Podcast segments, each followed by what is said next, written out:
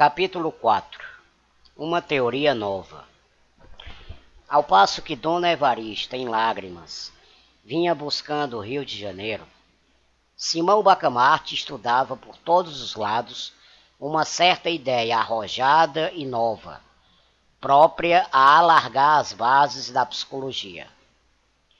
Todo o tempo que lhe sobrava dos cuidados da Casa Verde era pouco para andar na rua ou de casa em casa, conversando as gentes sobre 30 mil assuntos e virgulando as falas de um olhar que metia medo aos mais heróicos. Um dia de manhã, eram passadas três semanas, estando Crispim Soares ocupado em temperar um medicamento, vieram dizer-lhe que o alienista o mandava chamar. Trata-se de negócio importante, segundo ele me disse, acrescentou o portador. Crespim empalideceu.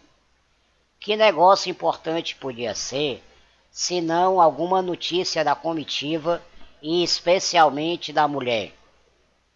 Porque esse tópico deve ficar claramente definido, visto insistirem nele os cronistas. Crespim amava a mulher e desde 30 anos nunca estiveram separados um só dia. Assim se explicam os monólogos que ele fazia agora e que os fâmulos lhe ouviam muita vez. Anda, bem feito. Quem te mandou consentir na viagem de Cesária? Bajulador, torpe bajulador. Só para adular o doutor Barcamarte. Pois agora aguenta-te. Anda, Aguenta-te, alma de lacaio, fracalhão, vil, miserável. Diz exame a tudo, não é? Aí tens o lucro, Biltre. E muitos outros nomes feios que um homem não deve dizer aos outros, quanto mais a si mesmo. Daqui a imaginar o efeito do recado é um nada. Tão depressa ele o recebeu, como abriu mão das drogas, e voou à Casa Verde.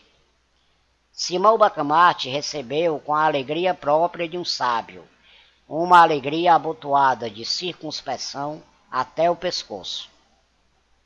Estou muito contente, disse ele. Notícias do nosso povo? perguntou o boticário com a voz trêmula. O alienista fez um gesto magnífico e respondeu: Trata-se de coisa mais alta. Trata-se de uma experiência científica. Digo experiência porque não me atrevo a assegurar desde já a minha ideia. Nem a ciência é outra coisa, Sr. Soares, senão uma investigação constante. Trata-se, pois, de uma experiência, mas uma experiência que vai mudar a face da Terra. A loucura, objeto dos meus estudos, eram até agora uma ilha perdida no oceano da razão. Começo a suspeitar que é um continente. Disse isso e calou-se para ruminar o pasmo do boticário. Depois, explicou cumpridamente a sua ideia. No conceito dele, a insânia abrangia uma vasta superfície de cérebros e desenvolveu isso com uma grande cópia de raciocínios, de textos, de exemplos, os exemplos achou-os na história e em Itaguaí, mas, como raro espírito que era, reconheceu o perigo de citar todos os casos de Itaguaí e refugiou-se na história. Assim, apontou com especialidade alguns personagens célebres. Sócrates, que tinha um demônio familiar, Pascal, que via um abismo à esquerda, Maomé, Caracala, Domiciano, Calígula, etc. Uma enfiada de casos e pessoas em que de mistura vinham entidades odiosas e entidades ridículas. E porque o boticário se admirasse de uma tal promiscuidade, o alienista disse-lhe que era tudo a mesma coisa, e até acrescentou sentenciosamente: a ferocidade, senhor Soares, é o grotesco a sério. Gracioso, muito gracioso, exclamou Crispim Soares, levantando as mãos aos céus. Quanto à ideia de ampliar o território da loucura, achou-a o boticário extravagante. Mas a modéstia, principal adorno de seu espírito, não lhe sofreu confessar outra coisa além de um nobre entusiasmo. Declarou-a sublime e verdadeira, e acrescentou que era caso de matraca. Essa expressão não tem equivalente no estilo moderno. Naquele tempo, Itaguaí, que como as demais vilas, arraiais e povoações da colônia, não dispunha de imprensa, tinha dois modos de divulgar uma notícia: ou por meio de cartazes manuscritos e pregados na porta da Câmara e da Matriz, ou por meio de matraca. Eis em que consistia esse segundo uso. Contratava-se um homem, por um ou mais dias, para andar as ruas do povoado com uma matraca na mão. De quando em quando tocava a matraca, reunia-se gente e ele anunciava o que lhe incumbia. Um remédio para sezões, umas terras lavradias, um soneto, um donativo eclesiástico, a melhor tesoura da vila, o mais belo discurso do ano, etc. O sistema tinha inconvenientes para a paz pública, mas era conservado pela grande energia de divulgação que possuía.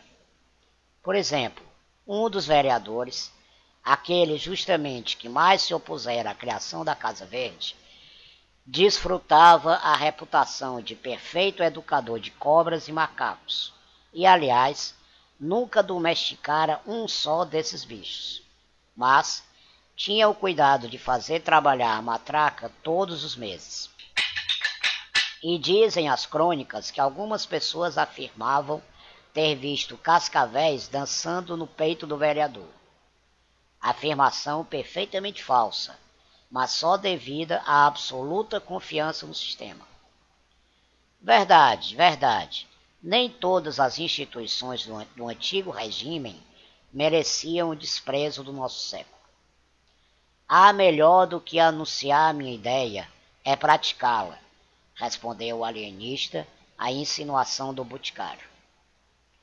E o boticário, não divergindo sensivelmente desse modo de ver, disse-lhe que sim, que era melhor começar pela execução. Sempre haverá tempo de adar a matraca, concluiu ele. Simão Bacamarte refletiu ainda um instante e disse: Suponho o espírito humano uma vasta concha. O meu fim, senhor Soares, é ver se posso extrair a pérola, que é a razão. Por outros termos, demarquemos definitivamente os limites da razão e da loucura. A razão é o perfeito equilíbrio de todas as faculdades. Fora daí, insânia, insânia e só insânia. O vigário Lopes, a quem ele confiou a nova teoria, declarou lisamente que não chegava a entendê-la, que era uma obra absurda, e se não era absurda, era de tal modo colossal que não merecia princípio de execução. Com a tal definição atual, que é a de todos os tempos, acrescentou, a loucura e a razão estão perfeitamente delimitadas. Sabe-se onde uma acaba e onde a outra começa. Por que transpor a cerca? Sobre o lábio fino e discreto do alienista, rogou a vaga sombra de uma intenção de riso, em que o desdém vinha casado à comiseração.